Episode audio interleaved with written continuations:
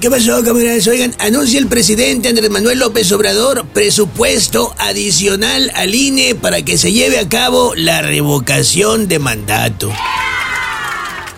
También anunció el presidente que va a recibir a Lorenzo Córdoba en Palacio Nacional, donde darán un mensaje en conjunto.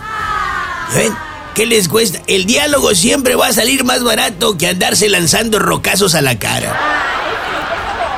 Me quedé pensando que los legisladores y personajazos de la 4T que le dijeron a Línea hasta de lo que se iba a morir, ahora van a salir a reconocer la gran labor del instituto en abono a la democracia.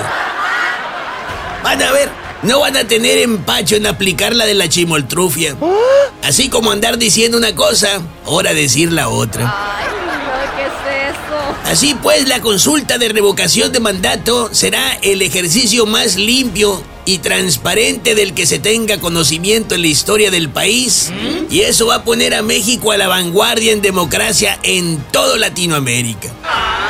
Claro, que todo depende de si... Inocente palomita que te dejaste engañar. Todo lo que anteriormente les dije es una broma del Día de los Santos Inocentes. Todo es mentira.